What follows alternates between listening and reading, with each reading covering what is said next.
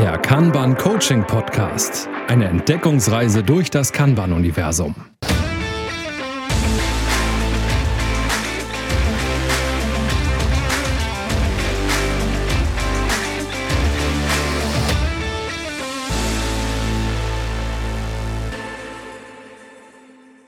Moin, moin und herzlich willkommen zur neuen Folge vom Kanban Coaching Podcast. Und Heute tummeln wir uns auf Parkplätzen in Wartezonen und äh, fühlen uns vielleicht auch mal kurz an die Seite gestellt, denn es geht genau um darum, ähm, was passiert eigentlich mit diesen Tickets, wenn wir gerade mal nicht an denen arbeiten können und wie unterscheiden wir es, warum wir nicht mit den Tickets arbeiten können. Klassische Blocker-Situation vielleicht auch. Ich glaube, wenn man Kanban macht, hat jeder das Wort Blocker schon mal gehört.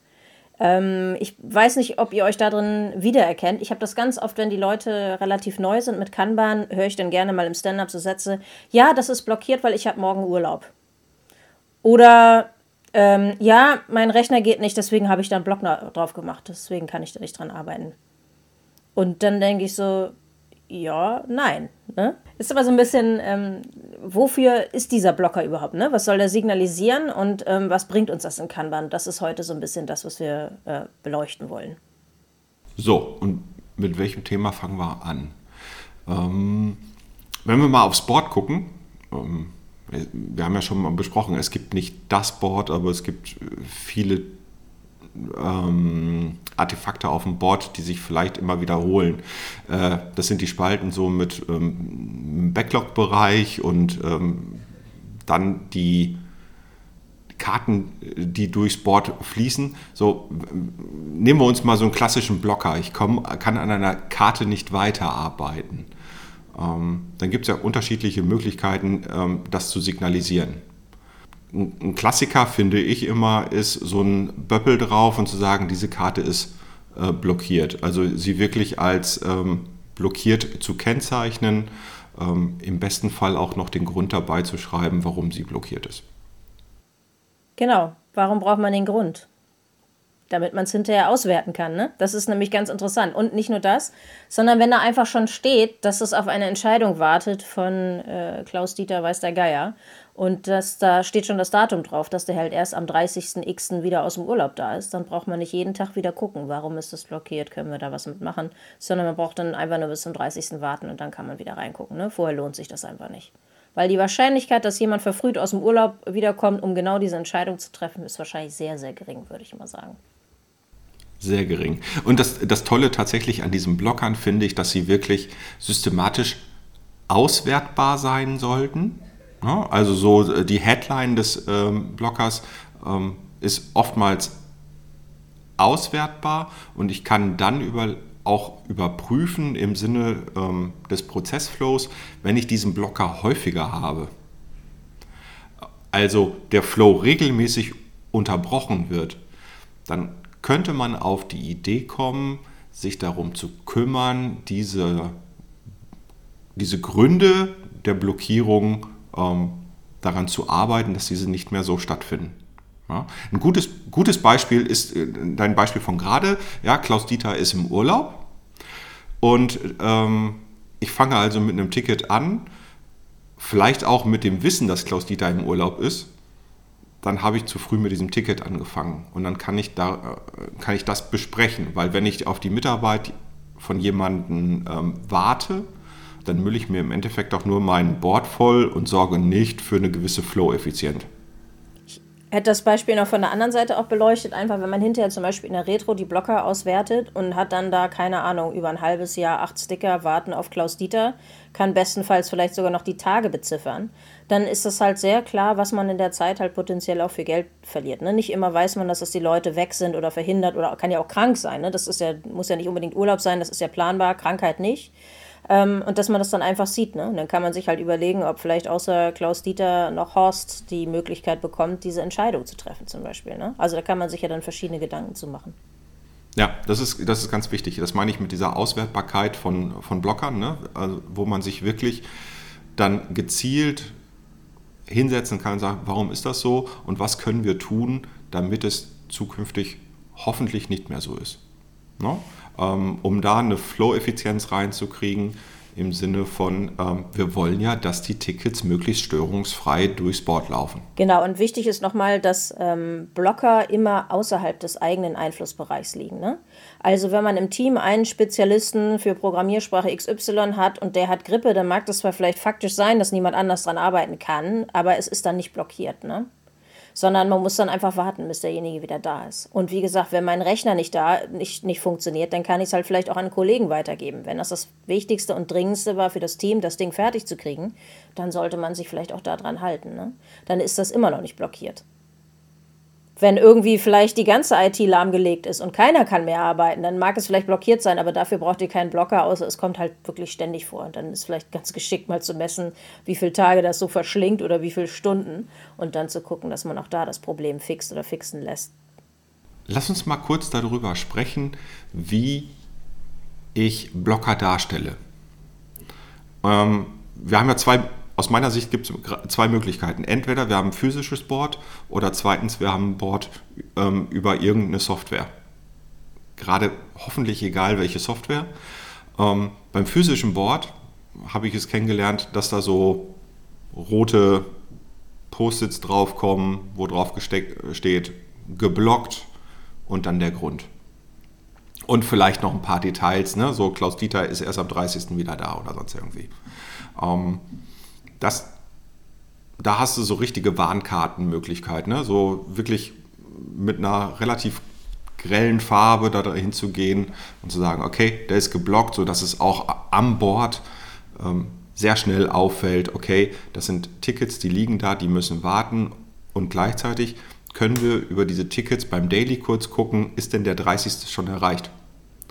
Und wenn ja, dann wäre es doch jetzt an der Zeit, mal zu überprüfen, ob dieser Blocker immer noch besteht. Wenn nicht, kann man, hat man das ja relativ schnell durch. Das ist für so ein physisches Board, und ich finde, das ist ein großer Vorteil vom physischen Board, da hast du es sehr, sehr schnell ähm, im Überblick. Das ist bei einer Softwarelösung manchmal zwar zu sehen, dass ein Blocker für das Ticket besteht, die Details aber nicht auf dem ersten Blick, weil ich je nach Softwarelösung entweder so ein Mouse-Over machen muss oder dieses Ticket erst aufmachen muss oder sonst irgendwas. Ähm, da da gibt es unterschiedliches. Nichtsdestotrotz sehe ich für gewöhnlich auch auf einem äh, Softwareboard ähm, den Blocker relativ schnell. Der Vorteil finde ich bei einem Softwareboard ist, dass ich es viel strukturierter auswerten kann. Und da ist meine Erfahrung, lohnt es sich im Laufe der Zeit mal zu clustern, welche Arten von Blocker habe ich eigentlich und so Blockerkategorien herzustellen, ähm, dass man im Zweifelsfall auch den richtigen, die richtige Blockerart ähm, dann ziehen kann. Also warte ich auf jemanden extern, warte ich auf jemanden intern, ähm, warte ich wegen Krankheit oder sonst irgendwas. Ähm, daraus lä lässt sich dann hinterher ganz gut auch ähm, in der Auswertung Rückschlüsse ziehen. Ähm, sind das Themen, da können wir wirklich dran was ändern oder sind das tatsächlich Blocker, die außerhalb unseres Einflussbereiches sind, um sie aufzulösen ähm, und gleichzeitig aber zu überprüfen, fange ich mit der Arbeit schon an, obwohl ich weiß, dass ich immer in diesen Blocker reinlaufe oder nicht. Also auch hier wieder für, für Flusseffizienz. Ja, ist halt wieder so eine Frage der Muster. Ne? Gewisse Dinge treten dann halt wieder auf ja. und dann, genau wie du sagst, bei manchen Dingen kann man dann schon vorher dran denken, dass man nicht wieder in die gleiche Falle tappt äh, wie bei den letzten Malen. Ne? Und man muss halt ähm, nochmal vielleicht dabei auch dran denken, was ist der eigene Einflussbereich im Team, was ist dann vielleicht der eigene Einflussbereich noch irgendwie zumindest zum Teil, weil das die eigene Abteilung mit ist, ne? Und dann kann man halt mit den anderen Leuten was vereinbaren. Dann gibt es ja noch den Einflussbereich, wo es schon eine andere Abteilung gibt und auch da sei sehr empfohlen, mit denen zusammenzuarbeiten. Bei einem größeren Reifegrad ist es, glaube ich, selbstverständlich, aber wenn man da noch nicht ist, ist das vielleicht nochmal so eine, so eine gute Idee, dass man halt auch mit dem Marketing-Department, mit der Marketingabteilung oder mit der HR-Abteilung zusammenarbeiten kann ne? und kann das einmal schildern. Da muss man nur wieder vorsichtig sein, dass es nicht in das Blaming abrutscht, weil man da immer auf jemanden wartet, dass nicht die Person zu langsam ist und auch nicht so, sondern einfach nur, dass man auf der Prozessebene spricht, ne? ob man da noch was verändern kann. Und auch mit diesen Krankheitsgeschichten, da denkt man zuerst, naja, krank, da kann man ja nichts machen. Ist auch so, aber wieder, vielleicht gibt es eine zweite Person, die das genauso gut kann, die das dann auch genehmigen darf, programmieren darf, was auch immer dann jetzt gerade klemmt. Ne? Da kann man sich dann gut Gedanken machen. Und da kann man dann sehr viel machen. Aber wie gesagt, man braucht eine gewisse Reife, damit die anderen Leute das nicht als Kritik verstehen, sondern als äh, Zusammenarbeiten, um den Prozess generell zu verbessern oder alle Prozesse. Ne? Und nicht nur lokal zu optimieren, sondern für die, für die ganze Firma. Ne? Das waren die Blocker, glaube ich, oder? Ja, also ich, wir haben ja auch nochmal angeteasert hier ähm, Parkplätze und On Hold und solche Sachen. Hm, das ist nochmal sehr wichtig, ne? weil ich kenne ganz, ganz viele Leute, die dann bei mir in der Kanban-Schulung sagen, oh, das ist ja cool mit den Blockern. Naja, aber die zählen ja nicht ins WIP, also nicht ins Work in Progress Limit. Ne? Und dann sage ich, doch, natürlich. Und sage das macht doch gar keinen Sinn. Wir warten auf so viele Externe, da würden wir nur noch warten. Und da ist die Antwort, jein. Ne? Weil es sollte eigentlich mit ins Work in Progress Limit zählen, damit der Schmerz groß genug ist, dass du dir halt Gedanken machst. Kann ich es wirklich nicht lösen oder bin ich einfach nur in meinem Silo und sage, ne, ist nicht mein Bier, so ungefähr. Ne?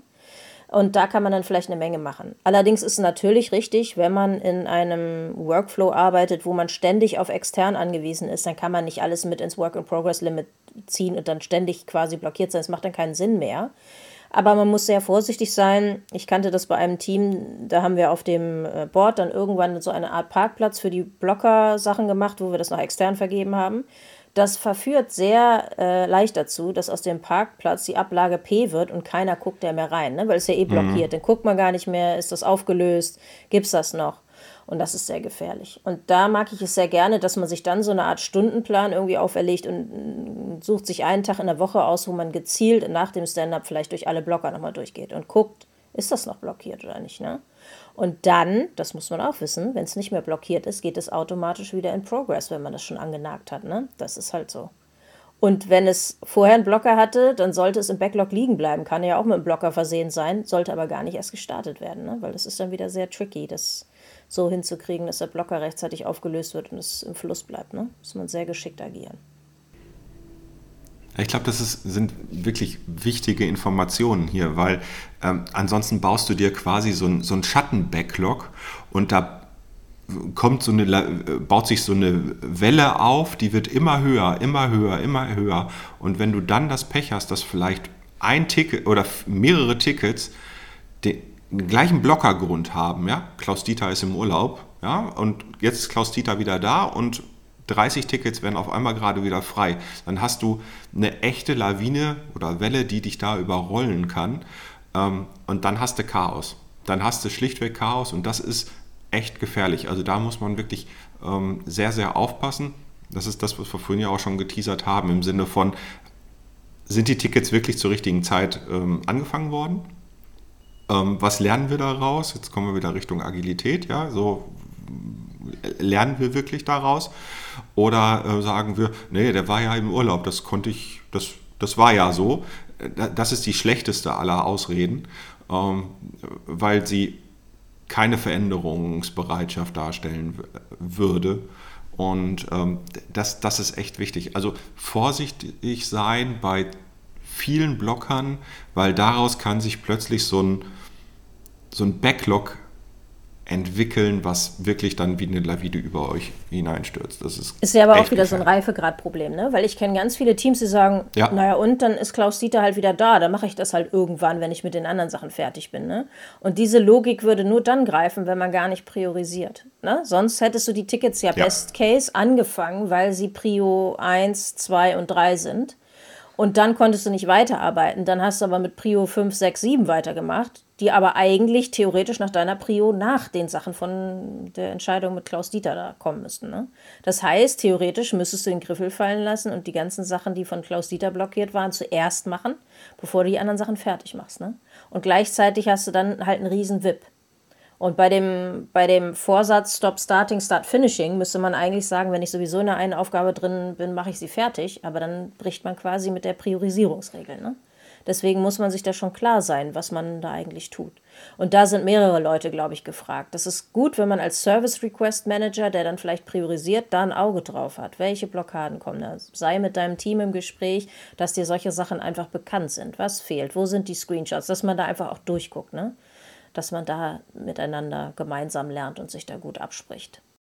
Wir sehen schon, da ist eine Menge Potenzial drin, wie man sich wirklich weiterentwickeln kann, wenn man Blocker richtig benutzt und sie ähm, auch richtig wahrnimmt und sie richtig auswertet und das Thema Reifegrad ähm, tatsächlich auch ähm, ernst nimmt. Und ich gehe jetzt grundsätzlich immer von so einer gewissen intrinsischen Motivation aus, besser zu werden.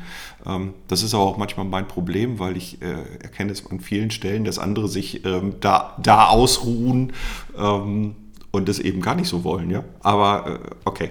So, das ist äh, mein persönliches das Thema. Das Bessere ist der Feind ah. des Guten, ne? Also, aber das ist tatsächlich so, dass nicht alle Leute diesen, diesen Drang verspüren, irgendwas zu verbessern, wenn es irgendwie läuft. Das ist ja gut genug sozusagen, ne? Muss man halt gucken. Gehen wir mal über zu was Einfachem. Diese, diese altbekannten Übergabespalten. Das heißt, ich habe im äh, Board ähm, eine, eine To-Do-Spalte, muss irgendwie einen Prozessschritt abarbeiten, habe den abgearbeitet und im Pull-System warte ich dann ja eigentlich darauf, ähm, dass der nächste Prozessschritt äh, sich das Thema ähm, also die, die Karte zieht. Hm. Ganz viele Systeme arbeiten hier mit so, so Übergabespalten. Das heißt, die, die kennzeichnen, dass ja, dieses, für, für dieses Ticket oder für diese Karte ähm, dieser Schritt erledigt wurde. Das kann man auf einem physischen Board ähm, relativ einfach darstellen. Man könnte quasi auch irgendwie einen Haken oder sonst irgendwas auf den Zettel drauf machen, dann wird man es vielleicht auch sehen. Ich kenne es ganz häufig, dass da so eine Übergabespalte gemacht wird, ne? so Überschrift über die Spalte ist so Prozessschritt XY und dann einmal äh, im Doing und dann einmal die, so als Übergabespalte so der Prozessschritt ist dann. Pufferspalten, um, also, ne? um ein Pull-System zu ermöglichen, dass man sich wirklich auch als nachfolgende Instanz das ziehen kann und einem das nicht aufgedrückt wird. Ne? Genau, Pufferspalte. Ich kenne halt Wartespalte so als, äh, als Begriff auch. Ähm, und die finde ich auch sehr spannend. Eigentlich sind sie relativ einfach und ich finde, sie sind total hilfreich, weil sie geben einem eine guten, einen wirklich guten Überblick zu sehen, was ist fertig, und wartet äh, genommen zu werden und auch hier wieder in Richtung Flow-Effizienz zu gehen, zu sagen, okay, der, der kann jetzt wirklich genommen werden. Also da müssen wir nicht warten. Wir wollen das Ticket fertig kriegen, die Karte fertig kriegen, also kann die genommen werden. Es ist sehr, sehr übersichtlich, mit diesen Spalten zu arbeiten. Und gleichzeitig haben diese Spalten auch wieder eine Gefahr, nämlich die Gefahr, dass sie sich auch zu einem Sub-Backlog herausarbeiten, wenn ich nämlich Stop Starting, Start Finishing nicht ähm, wahrnehme. Das heißt, in Teams, jetzt sind wir auch wieder beim, beim Reifegrad, glaube ich, in Teams, wo lieber gestartet als zu Ende gemacht wird, ähm, es fällt mir ganz häufig auf, dass diese Wartespalten irgendwie volllaufen, anstatt das Ticket erstmal ähm, wirklich durchzuziehen und zu sagen, wir machen das fertig. Hat ja was mit dem WIP-Limit zu tun, wo sich die Leute nicht danach richten, weil das WIP-Limit gilt ja in Regel für die aktive und für die Pufferspalte und hat auch mit den Blockern gar nicht so viel zu tun, oder? Mit den Blockern hat es gar nichts zu tun. Also auf, auf, mit Blocker gar nicht. Aber ähm, was ich ganz häufig erkannt habe, ist ähm, bei, ich nenne es jetzt mal juniorigen Teams, ist, dass die diese, diese Wartespalten dafür nutzen, um Sachen wirklich erstmal zu parken, ähm, zu sagen, okay, ich mache jetzt erstmal noch ein paar andere Sachen ähm, und wenn die Spalte dann voll genug ist, ähm, dann geht es weiter. Und ja, das hat was mit dem VIP-Limit zu tun, weil ähm, in diesen Teams ähm, wird das VIP-Limit an der Stelle nicht so wahnsinnig ernst genommen. Ich habe das große Glück, dass ich das noch nicht so stark erlebt habe, aber dann muss ich auch sagen, dass ich das immer dann auch enforce, dass die Leute dann weiterarbeiten. Aber es ist wieder so ein bisschen die Frage, sitzen diese ganzen Instanzen in einem Team, also gibt es zum Beispiel Entwickler und Tester, mhm. dann ist es ja meistens schon so, dass der Tester irgendwann sagt, sag mal, spinnt ihr eigentlich, ich kann das nicht so viel abarbeiten, ihr müsst das weniger machen, erinnert ihr euch nicht an die Schulung, so läuft das nicht, so soll das nicht laufen. Und dann ist es eigentlich relativ schnell geklärt. Ähm, blöd ist es nur, wenn ähm, das so agile Ansätze sind. Die Leute haben gesagt, nee, die Teams müssen ja irgendwie crossfunktional sein, haben dann alle auch am besten von der Fachseite schon mit in das Team gesetzt und dann sitzen vier Silos zusammen. Ne? Und dann hat man diese Sachen mit den Wartespalten. Mhm. Keiner hat das, jeder macht ein VIP-Limit für sich, frei nach dem Motto, das wäre ja gut. Es ist überhaupt nicht auf, die, auf den Fluss äh, angelegt und auch nicht auf die, die Kapazität, die sie haben, sondern ähm, ja, also quasi noch nicht verstanden und so. Und dann würde das vielleicht in die Richtung gehen. Habe ich aber auch erst einmal erlebt, zum Glück. Die meisten sind sehr, dass sie dann merken, so, so funktioniert das nicht. Glück gehabt. Glück gehabt, tatsächlich. Und ich vielleicht ein bisschen mehr Pech. Aber egal. Hm, das kriegt man aber raus und das finde ich das, das Gute, weil ich glaube, das kann man also ich habe bislang immer die Möglichkeit gehabt, das gut zu erklären. Im Sinne von, wenn ihr da jetzt weiter wartet, dann baut sich auch so eine gewisse Welle wieder auf, ja, und die schlägt dann über euch hinein. Und äh, das ist schon sehr logisch alles. Und das ist ja aus meiner Sicht auch der große Vorteil von Kanban. Kanban ist sehr logisch, was das angeht. Man kann das sehr, sehr greifbar machen. Auch über Simulation im Zweifelsfall, ja. Und dann ähm, wird das schon klar. Aber ähm, manche Teams nutzen das gerne mal so als, ähm, ja, ja, wir legen das mal dahin. Und dann vergisst man einfach mal das Pull-System. Passiert immer nur in Teams, die noch nicht so lange im System arbeiten, also nicht so lange mit Kanban arbeiten, also auch hier eher so ein Reifegrad 0,1 ähm, aufweisen, wenn wir über das Kanban Maturity Modell sprechen. Und Hohlspalten gibt es auch noch. Wann nutze ich die denn? Am besten gar nicht. Am besten gar nicht, genau. Ja, ist ein bisschen schwierig. Also ich finde immer so, äh, manchmal kann das hilfreich sein, wenn man dann tatsächlich Wartezeiten messen möchte, ne? weil dann lässt sich das noch etwas leichter rausfiltern in so manchen Programmen. Ähm, ansonsten arbeite ich lieber mit den tatsächlichen Blockern. Und dann kann man da ja auch reingucken in der Historie, wann die gemacht wurden, wann nicht. Lässt sich auch ganz oft äh, rausfiltern. Ähm, ja, aber wichtig ist nochmal, dass wenn man in einem Entwicklungsteam ist und entwickelt etwas fertig, schiebt es zum Kunden und will nochmal eine Rückmeldung haben, ob es jetzt wirklich funktioniert oder dass das ist, was die wollten, das ist nicht on hold. Ne? Das ist, äh, beim ja. Kunden liegt das, ich nehme gerne da zum Beispiel in Review oder sowas, dass die Leute eigentlich die Aufgabe haben, das dann nochmal anzugucken. Und da kann man auch die Wartezeiten ganz gut messen, weil das kenne ich auch ganz oft, besonders in überladenen Organisationen, wo zu viel im System unterwegs ist, ähm, dass die Leute dann gerne ganz dringende Sachen haben, aber sobald das fertig ist, brauchen sie selber nochmal vier bis sechs Wochen, um überhaupt das abzunehmen.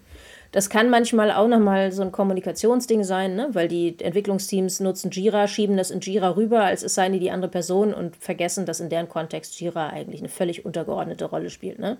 Und die wissen dann im Worst Case gar nicht, dass das Ding fertig ist. Aber ich kenne das halt auch, die wissen sehr wohl, dass es fertig ist, äh, haben aber selber dann keine Zeit, weil ganz andere Sachen dann plötzlich wichtig und dringend sind und dann, ne? Kann das Ultradringende, dass man jetzt, wo man echt alles überspringen musste, weil es war ja so wichtig, dann sechs Wochen liegen kann, ähm, um fertig zu werden. Das ist natürlich nicht im Sinne des Erfinders. Ne? Da muss man dann mit den Stakeholdern ein bisschen arbeiten und denen auch erklären, was das macht.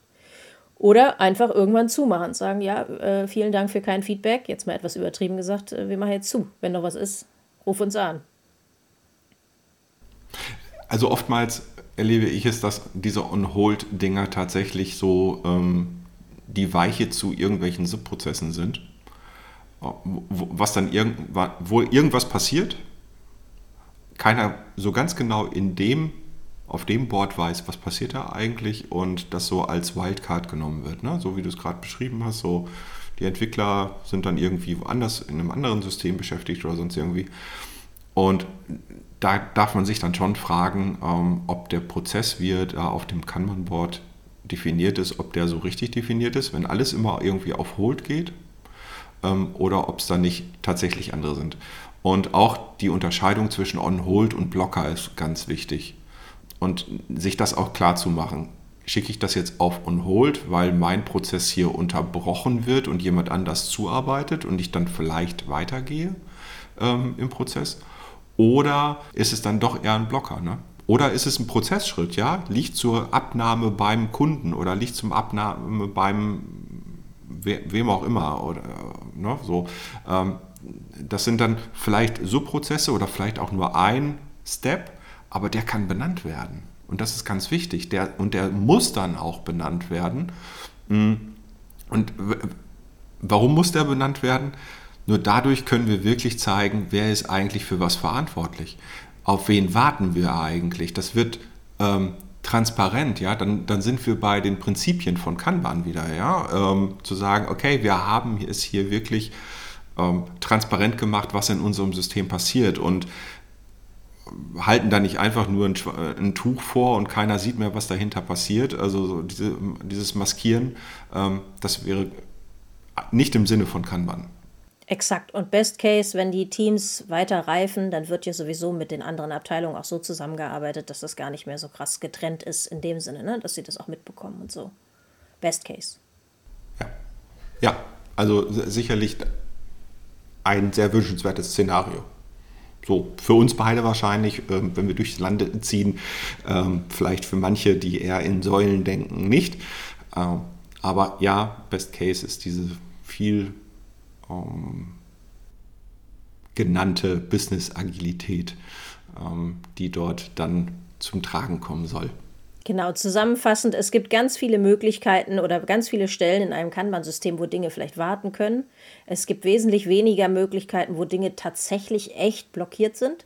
Und es gibt sehr viele Chancen, was Tolles daraus zu lernen, wenn man diese Blocker sammelt und analysiert, wenn man dann wirklich den, den Drang verspürt, sich zu verbessern. Bessere Schlussworte gibt es nicht. In diesem Sinne, das war's für heute. Wir hoffen, es hat euch Spaß gemacht. Äh, schreibt uns, wenn es euch gefallen hat. Schreibt uns nicht, wenn es euch nicht gefallen hat. Und ähm, wir hören uns beim nächsten Mal. Macht's gut. Tschüss. Vielen Dank fürs Zuhören. Bis dann. Tschüss.